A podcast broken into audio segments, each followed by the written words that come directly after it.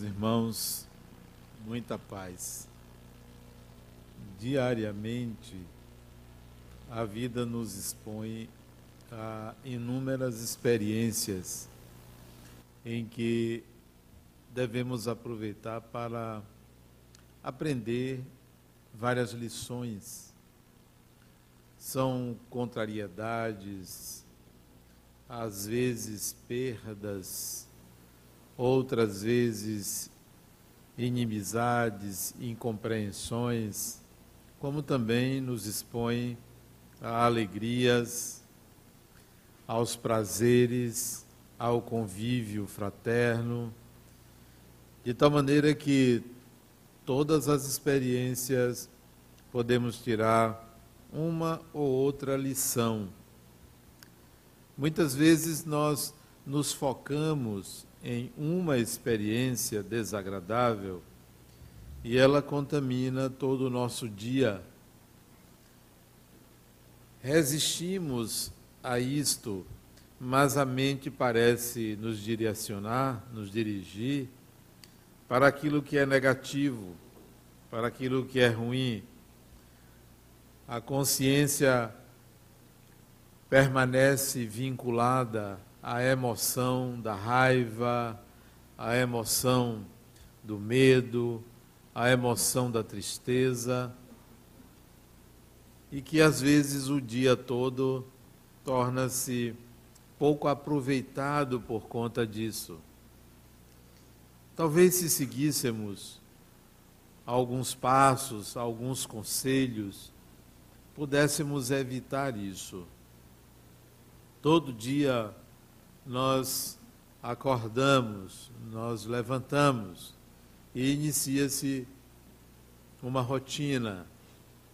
Vez por outra, algo diferente acontece, mas quando não aprendemos uma lição, a experiência se repete. É como um sonho. Quando a gente repete um sonho, é porque a mensagem que ele endereçou não foi aproveitada. Então, como a gente pode mudar esse formato de ser dando atenção demasiada ao que é negativo, ao que nos deprime, ao que rouba a energia? Basta que, desde cedo, ao acordar, a gente gaste pelo menos 30 segundos ou um minuto sentado à cama, naquele momento em que o despertador toca ou que você tocou, você acordou voluntariamente, sente na cama e dirija um pensamento ao Criador do tipo que eu tenha um bom dia, que eu possa me sentir bem, que eu possa fazer alguma coisa de útil hoje para mim e para as pessoas com quem eu me encontrar. Um simples pensamento, como se fosse uma oração ao levantar, o primeiro ato ao levantar, poderia ser esse uma espécie de rogativa ao Criador da vida, é, propondo esse estado de espírito como se fosse um pedido, mas na realidade é um certo comando para si mesmo, para que o dia seja diferente. Ao levantar da cama, em direção ao higiene diário, talvez você possa fazer mais um pouco. Talvez você possa um ato diferente naquele dia que faça com que ele também seja diferente. Esse ato seria na medida em que eu promovo uma limpeza em mim mesmo, na medida em que eu faço a minha higiene, eu também procuro me sentir leve, me sentir tranquilo, me sentir em paz. Talvez isso também contribua para é, que o seu dia venha se tornar diferente. Ao fazer a primeira refeição na sua casa, ao sentar com seus familiares, ou que não sente, mas ao levar o alimento à boca, pense também que você poderá estar trazendo para o seu corpo o alimento adequado, que sacie a sua sede, a sua fome, mas que ao mesmo tempo possua energias curativas que vão atingir o seu corpo. E isso pode ser também salutar a você, porque na medida em que você pensa que o alimento vai lhe trazer saúde, você está impregnando o alimento de boas energias, você está adicionando essas energias ao seu corpo, desde cedo. Isso é você com você mesmo, é você dialogando, na realidade, com o divino, buscando uma percepção de que a vida é muito mais do que a aparência, a vida é muito mais do que o ato mecânico de fazer as coisas. Então, você vai sair da sua casa para o trabalho ou para iniciar sua primeira atividade laboral, seja em casa, seja saindo, você vai com uma disposição diferente.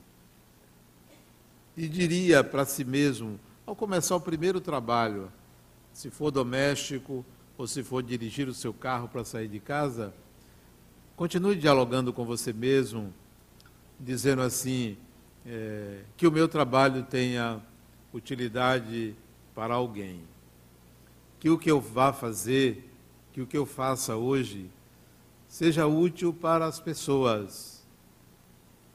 A todo tempo você estará dialogando com você mesmo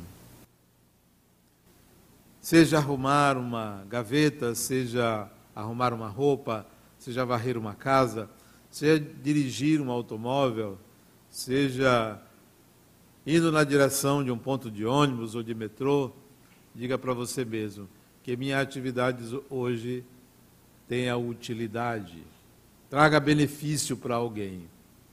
Mesmo que você esteja cansado, mesmo que seja uma rotina que você repete todos os dias, mas amanhã tente um dia de diálogo consigo mesmo, ao se propor uma série de condições, estados psíquicos que vão garantir uma vida mais saudável. Dirigindo o seu carro, você vai é, contracenar com outros carros. Não se esqueçam, nunca se esqueçam que carros são dirigidos por pessoas e dentro deles tem uma pessoa. O carro em si é apenas uma veste, é apenas um invólucro, é apenas uma aparência, porque ali tem uma pessoa. E quando você olhar para os outros carros, sejam melhores do que os seus, sejam mais velhos ou mais novos, pense assim: ali tem uma pessoa e eu desejo para aquela pessoa o mesmo que desejo para mim, porém em melhor grau. E dirija tranquilamente, ou se dirija tranquilamente para o que você vai fazer, seja para o trabalho, seja para o médico, seja para um encontro, seja para onde for. Dirija-se consciente de que alguma coisa a vida vai lhe ensinar naquele dia alguma coisa de especial. Alguma coisa diferente a vida vai lhe ensinar. Pelo seguinte motivo: mesmo que uma experiência se repita, mesmo que você caia na rotina e vá fazer a mesma coisa, não se esqueça de que a cada experiência o Criador reserva uma lição diferente, porque Deus não se repete. A repetição é na aparência, mas não na essência. Então, tudo que você for fazer, é possível retirar uma lição diferente, mesmo que seja beber um simples, uma simples água num copo.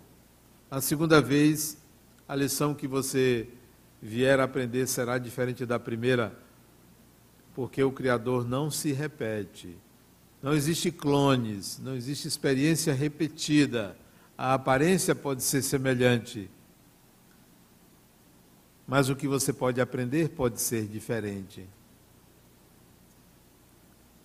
Até se você for enfrentar uma chuva, nunca é a mesma, nada é igual, tudo difere.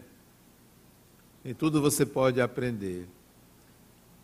E você vai encontrar as mesmas pessoas, talvez. Talvez vá conversar as mesmas conversas do dia anterior. Mas que tal você fazer silêncio?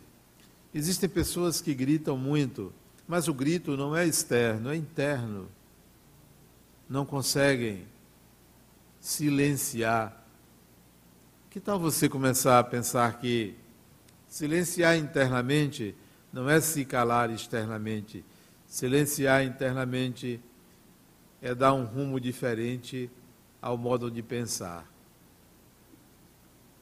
É sair do lugar comum, sair da mediocridade sair daquilo que não acrescenta, sair daquilo que só nos suga, só nos retira energias e se propor um pensar diferente, um pensar fora da curva, um pensar fora do que é mediano, ter a curiosidade de explorar outras ideias que nascem dentro de você mas você não lhes atribuía um valor. Que tal você trazer de volta certos, certas ideias que você deixou de lado por achar que eram pueris, que iria destoar do comum? Nenhum problema ser diferente. Às vezes, o diferente é o que traz alegria, o que traz é, um novo modo de enxergar a vida, a realidade.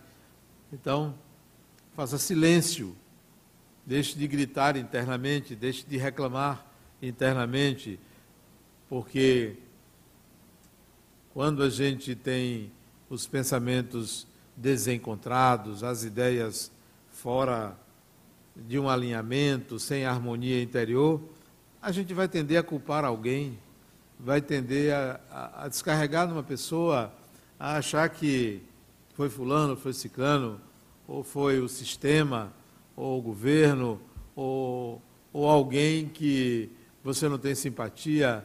Então, é melhor você fazer silêncio, dizer para você mesmo, calma, dizer para si próprio, calma, calma, peraí, não é bem assim, não é dessa forma que eu vou reagir vou ouvir e vou refletir, vou pensar. Não quero dar a mesma resposta que dei, não quero ter a mesma reação que tive. Isso é fazer silêncio. É um certo controle de si mesmo. Quando a gente não consegue fazer esse controle de si mesmo, a gente tende a querer ser uma pessoa muito controladora da vida alheia, do comportamento do outro. Deixe o ser humano ser como ele é. Dificilmente você vai conseguir consertar uma pessoa. A melhor forma de você educar o outro é educando-se, dando o seu exemplo. Então, mude o rumo das conversas triviais, pueris do dia a dia há muita perda de tempo, há muita gente gastando tempo ou matando tempo com é, temas, com assuntos repetitivos, né? que não acrescentam, que não trazem qualquer tipo de crescimento. Então, amanhã, faça um dia diferente, faça um dia sabático, não sabático de não fazer nada, mas sabático de não dizer nada que não possa trazer algum benefício a alguém. No fim do dia, quando você voltar para casa, se você trabalhou o dia inteiro, se não saiu de casa, no fim do dia, quando a noite inundar o dia e se fazer presente, a noite ela nos leva a maiores reflexões do que o dia. O dia nos chama para fora, a noite nos chama para dentro. Então, quando a noite vier, quando a noite aparecer, seis horas, seis e meia, sete horas, é, faça a mesma coisa que o sol fez, recolha-se. E tem pessoas que funcionam mais durante a noite, gostam da noite, saem à noite, divertem-se à noite, quando deveriam aproveitar para entrar em contato com a sua essência. Então, cansado ou cansada do dia, agora que você deve colocar sua mente em atividade maior, porque você vai ter que lidar com a falta do dia, da luz, da claridade, dos apelos. Agora você vai ter que lidar mais com você. À noite, a escuridão evoca os monstros da alma, evocam os nossos demônios interiores. Então, quando você voltar e chegar na sua casa, reserve um tempinho para você fazer uma segunda meditação. A primeira foi 30 segundos, uma, um minuto. A segunda meditação demora um pouquinho mais, cinco minutos. Não mais do que isso, só cinco minutos. Uma meditação. Arreie as coisas que você tem que arrear, a chave, a sacola, a bolsa, é, o que for, arreie tudo e sente de novo em algum lugar. E aí, naquele momento, chega, seja seis horas, sete horas, ou oito horas, ou dez horas da noite, que você chegar em casa, assim que você chegar em casa, sente em algum lugar, feche os olhos e olhe para o seu dia. Não deixe fazer isso deitado na cama. Faça isso ao chegar. Olhe para o seu dia e diga a si mesmo: Eu tive um bom dia. Se não foi, amanhã será. O meu dia será sempre o meu dia. A gente deseja bom dia para o outro. Você dá bom dia a uma pessoa. Bom dia. Comece a enxergar que o dia é seu. O dia lhe pertence, não pertence ao outro. Deseje bom dia ao outro e dê ao outro o seu melhor dia. Então, quando chegar de noite, olhe para o seu dia e diga: Eu tive um bom dia. Tudo bem, eu, em alguns momentos, não fui muito feliz, em alguns momentos eu derrapei, mas amanhã será um dia melhor para mim. Vou me preparar para amanhã. Cinco minutos ao analisar o seu dia. Depois vá tomar seu banho, vá comer alguma coisa, vá conversar com as pessoas em casa, mas reserve no máximo cinco minutos, de três a cinco minutos para esse exame. Não faça Exame de consciência ao deitar. Deitar é para dormir. Deitar é para fazer o corpo dormir. É para ninhar o, ninar o corpo. O corpo precisa dormir. O espírito não dorme. Mas quando você se deitar, pense que seu corpo precisa dormir. E faça ele dormir fazendo silêncio. Porque se você ficar pensando em tudo que você fez durante o dia, vai fazer no dia seguinte, você vai perturbar o sono do corpo. Então, quando for deitar, é para descansar o corpo, deixando que sua mente navegue pela fantasia. Um dia é apenas um dia, mas ele é tão poderoso quanto um século. É como um minuto, é tão poderoso como uma hora. Depende do que a gente esteja fazendo naquele minuto. O espírito tem muitos minutos, muitos dias, muitos anos, muitos séculos, milênios, muitas encarnações, mas tudo depende do dia, tudo depende da manutenção da sua mente num estado em que você possa se preparar para assimilar melhor, melhor as lições. Quando você faz esse exercício de um dia, um dia de diálogo consigo mesmo, um dia que você reserva para você e reage aos diálogos externos com tranquilidade, com equilíbrio, você, nos dias seguintes, das próximas vezes, não vai se fixar tão somente no que é negativo, porque você entenderá que uma lição ruim como uma lição boa, um momento ruim como um momento bom, ambos possuem lições preciosas. Todo acerto se firma em erros. Toda verdade depende de momentos em que a ignorância esteve presente.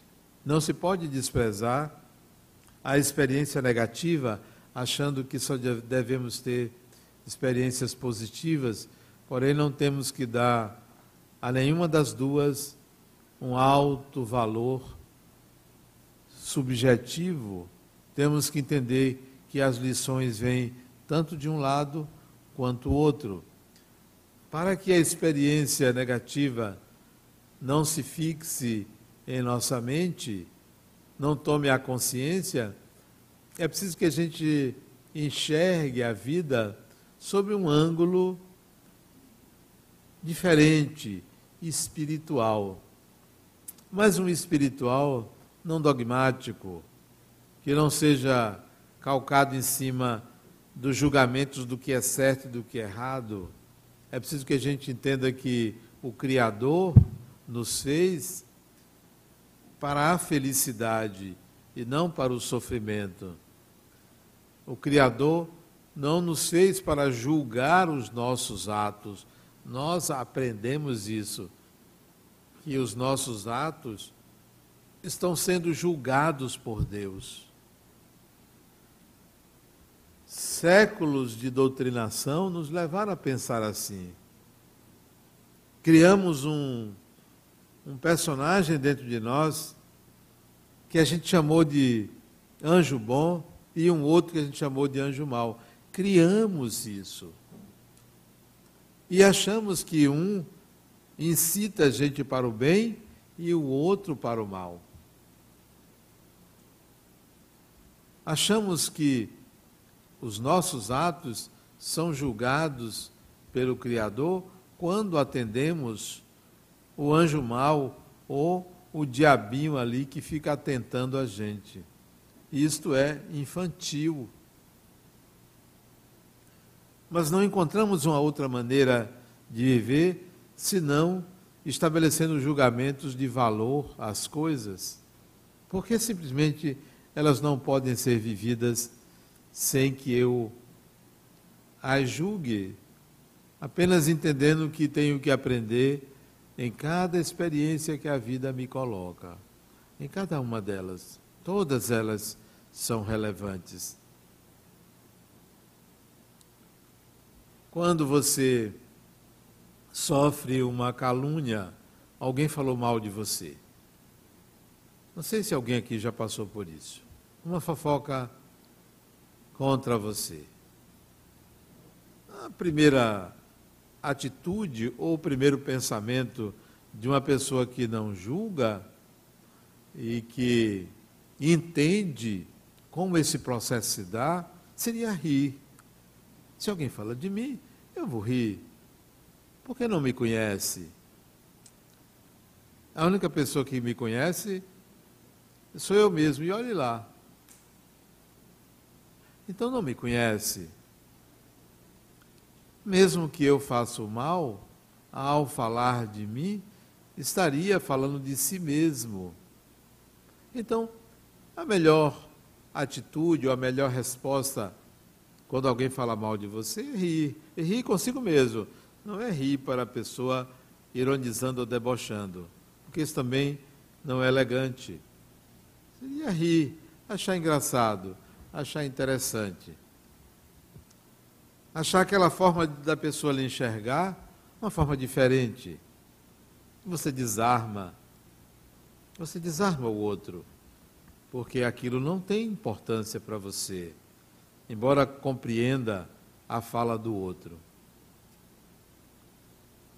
Da mesma forma, se alguém lhe roubar um objeto, é claro que você vai querer reaver seu objeto, mas considere isso interessante a experiência, né? Alguém lhe roubou, alguém lhe retirou uma quantia, alguém lhe roubou um celular, a bolsa, o que for. Acho isso interessante porque são experiências que a vida está lhe oferecendo. Infelizmente, o outro é mero agente irresponsável, inconsequente, mas a experiência é para você. Não é para outra pessoa, é para você. Não é dada pelo outro. Não é o outro que lhe rouba, é a vida que lhe retira algo para que você aprenda a lidar com perdas. Para que você entenda o que é justiça. Infelizmente, o outro é colocado no lugar de seu feitor, voluntariamente, porque quis. Não precisava, porque mesmo que alguém não lhe roube, a vida vai lhe retirar um objeto. Lembro-me de uma experiência interessante. Eu viajei para o exterior e trouxe uma dessas câmeras para a Fundação La Harmonia. E fiquei torcendo para que a alfândega não me pegasse porque a câmera era cara. Mas na última hora, a consciência disse assim, Adenal, é declare, é melhor. Aí eu peguei no avião que estava pousando, naquela época eu tinha que declarar. Tinha que escrever. Aí eu peguei o papel e escrevi o código da câmera, tudo direitinho, e o valor. Aí ia apresentar mas na hora que eu cheguei, antigamente você ia para um corredor só e a pessoa perguntava algo a declarar. Isso tem alguns anos. Eu ia dizer sim, eu tenho. Só que antes de eu falar isso, a pessoa, o fiscal, frequentava aqui o centro. Disse, Adenauer, como vai? E me tirou da fila, a fila andou, e ele ficou conversando comigo. Ah, você está vindo de onde? Estou vindo de tal lugar, tal, tal. Então tá bom, pode ir. Ele me liberou. Eu acho que isso foi influência dos espíritos. Eu fiquei tão contente de não ter que pagar aquele imposto. Muito contente. E foi involuntário.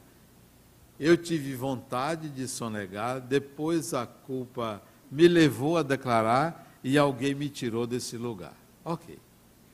Saí da alfândega radiante de alegria, empurrando um carrinho com duas malas. Mas eu estava com vontade de fazer xixi. Fui direto ao sanitário. Fui, fiz xixi, fui embora. A câmera foi comigo, veio comigo. Quando eu cheguei em casa, eu tinha comprado um celular novo, eu esqueci no sanitário. Perdi o celular. Fiquei com a dó. Quase chorei. Porque era um modelo novo de iPhone. Isso tem alguns, acho que foi um, um terceiro ou quarto modelo de iPhone eu comprei. Gastei. O dinheiro da Câmara foi da fundação, o dinheiro do Afone foi meu. Nem para perder o inverso, né? Não precisou ninguém me roubar. Não precisa ninguém lhe roubar. É a vida dizendo, Adenauer, aprenda alguma lição com isso. Se houvesse ali, ou logo adiante, um assaltante, em vez de esquecer, pela predisposição minha de perder e pela inferioridade dele, ele me assaltaria. Eu teria que aprender a mesma lição. A vida não precisa usar ninguém para lhe ensinar. Só acontece quando o outro tem intenções inferiores. Mas a lição é para você. Esqueça o outro. Esqueça aquela pessoa que provoca o mal contra você.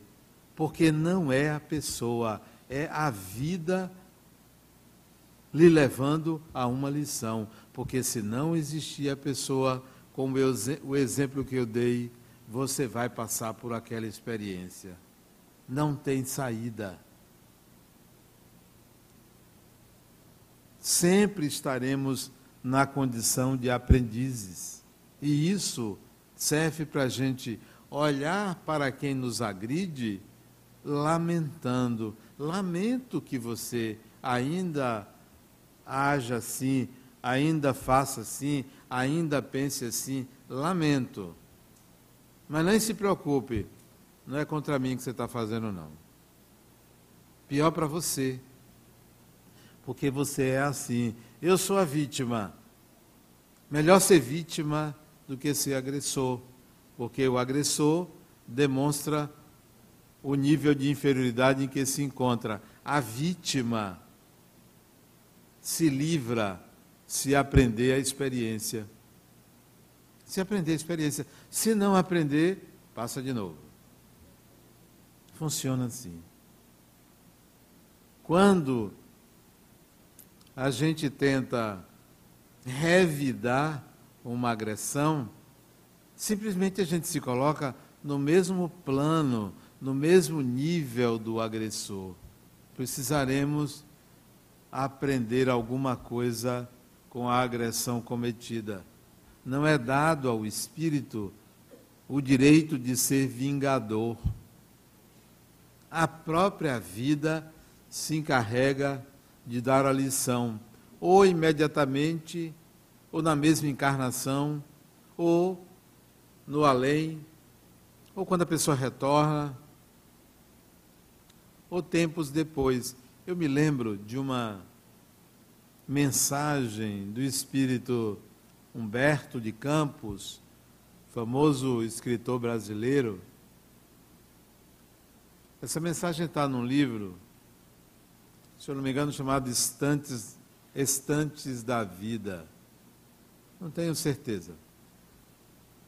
Essa mensagem conta uma história que ocorreu no ano 176 da era cristã. Portanto, no segundo século do cristianismo, há mais de 1800 anos atrás. Uma cidadezinha da Gália Romana, em pleno apogeu do Império Romano, um soldado uma figura que tinha participado de algumas batalhas e estava sendo elogiado pelo império, ele ia passar por essa cidadezinha. E o, os dirigentes da cidade, para agradar essa figura, resolveram prestar uma homenagem pública a ele. Resolveram fazer um desfile no circo onde aconteciam as lutas dos gladiadores. E ele foi colocado na tribuna e ali foi preparada uma festa para ele assistir. Mas na noite anterior, antes dele assistir essa festa, os dirigentes da cidade, cerca de mais de 100 pessoas, se reuniram para organizar a festa. Preparar a festa do dia seguinte. Como a gente faz quando prepara um casamento, um aniversário, eles se organizaram. E vinham as sugestões para agradar essa figura. E um sugeriu: vamos colocar os gladiadores lutando. Mas o próprio dirigente dizia: não, mas ele já está acostumado a assistir gladiadores lutando. Tudo bem, vamos colocar alguns lutando. Mas eu quero algo mais impactante para ele, para agradá-lo. Sabe quando você vai receber o governador, o presidente, você faz festa? Assim foi. Mas alguém disse: olha, por que, a gente não coloca uma corrida de cavalos para ele assistir? Os cavalos correndo, né? as bigas, né? uma competição. Ah, ótima ideia. Mas ele queria algo mais. Aí alguém disse: por que, que a gente não coloca cristãos na arena para os leões comerem? Boa ideia, vamos providenciar isso. Mas ele mesmo disse: eu quero algo mais impactante. Aí apareceu alguém, disse assim: por que, que a gente não faz o seguinte? Em vez de botar os cristãos para os leões comerem. Aliás, os leões já estão até preguiçosos de tanto comer cristão. Vamos botar os cristãos deitados na arena, jogar óleo, tocar fogo e botar os cavalos passando por cima. Olha que coisa fantástica, né? Imaginaram o espetáculo? E isso foi aceito. No dia seguinte, o último ato da festa foi esse. Aquelas pessoas, naquela noite, saíram catando pessoas que eles sabiam que eram cristãos, prenderam para o dia seguinte. E no dia seguinte, muitos foram amarrados ao chão foi tocado fogo e os cavalos pisotearam. Mil, ano de 176 da era cristã. 176 ou 178? Me permita essa pequena dúvida. Está escrito lá. 1971 Incêndio num circo em Niterói. Alguém, parece que houve uma briga entre o empregado e o patrão, ele tocou fogo na lona e ali, pisoteados por cavalos, morreram principalmente crianças, muitas crianças naquele circo em Niterói, no Rio de Janeiro cerca de 17, 18, 18 séculos depois, aqueles 17 séculos depois, ou 18 séculos depois, aqueles organizadores passaram, por causa da culpa, pela lição, numa circunstância melhor. Porque lá atrás, eles mataram adultos, deixaram órfãos. E agora, no século XX, morreram crianças. Os pais tiveram a oportunidade de trazer de volta esses mesmos filhos. A lei de Deus não é punitiva, é educativa ao espírito. A morte não é uma tragédia, é a renovação e o fechamento de um ciclo. A vida não precisa de ninguém tocar fogo num circo. Acontece. A experiência vivida é para que se retirem lições. E somos nós mesmos que criamos as circunstâncias em que vamos renascer. Nós é que forjamos a experiência a ser vivida de acordo com a lição que precisamos aprender. Ao invés de buscarmos culpados, ao invés de terceirizarmos as responsabilidades, apontando pessoas que, de alguma maneira, agiram contra nós, sempre se pergunte: e eu? O que, é que eu preciso aprender com a experiência que estou passando? Porque se não fizermos isso, estaremos agindo egocentricamente, rigidamente, inflexivelmente. E aí, quanto mais sejamos assim, mais dolorosa será a experiência a ser vivida. Não existem inocentes. Todos somos responsáveis pelo que fazemos. Todos. Pelo que nos acontece, né? Os desafios que a vida nos oferece guardam uma relação muito grande com quem nós somos. Por isso que existe o ditado: Deus dá o frio conforme o cobertor ou o cobertor conforme o frio? Como é? Deus dá o frio, não dá o cobertor, não? Dá o frio conforme o cobertor, né? Então, não existe injustiça. Não há injustiça. Tudo que você passa corresponde a uma necessidade evolutiva. O outro ditado, Deus nos dá ombros, é? fardos pesados que a gente não possa suportar, né?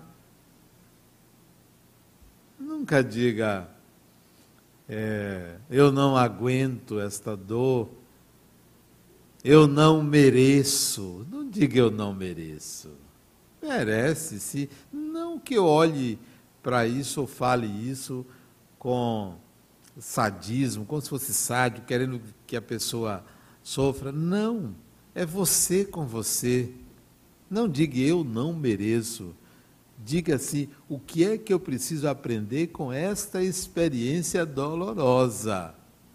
Mas merece sim mesmo que você mereça, mesmo que o outro mereça, se eu estiver presente ou se você estiver presente, tente diminuir a dor do outro, mesmo que o outro mereça.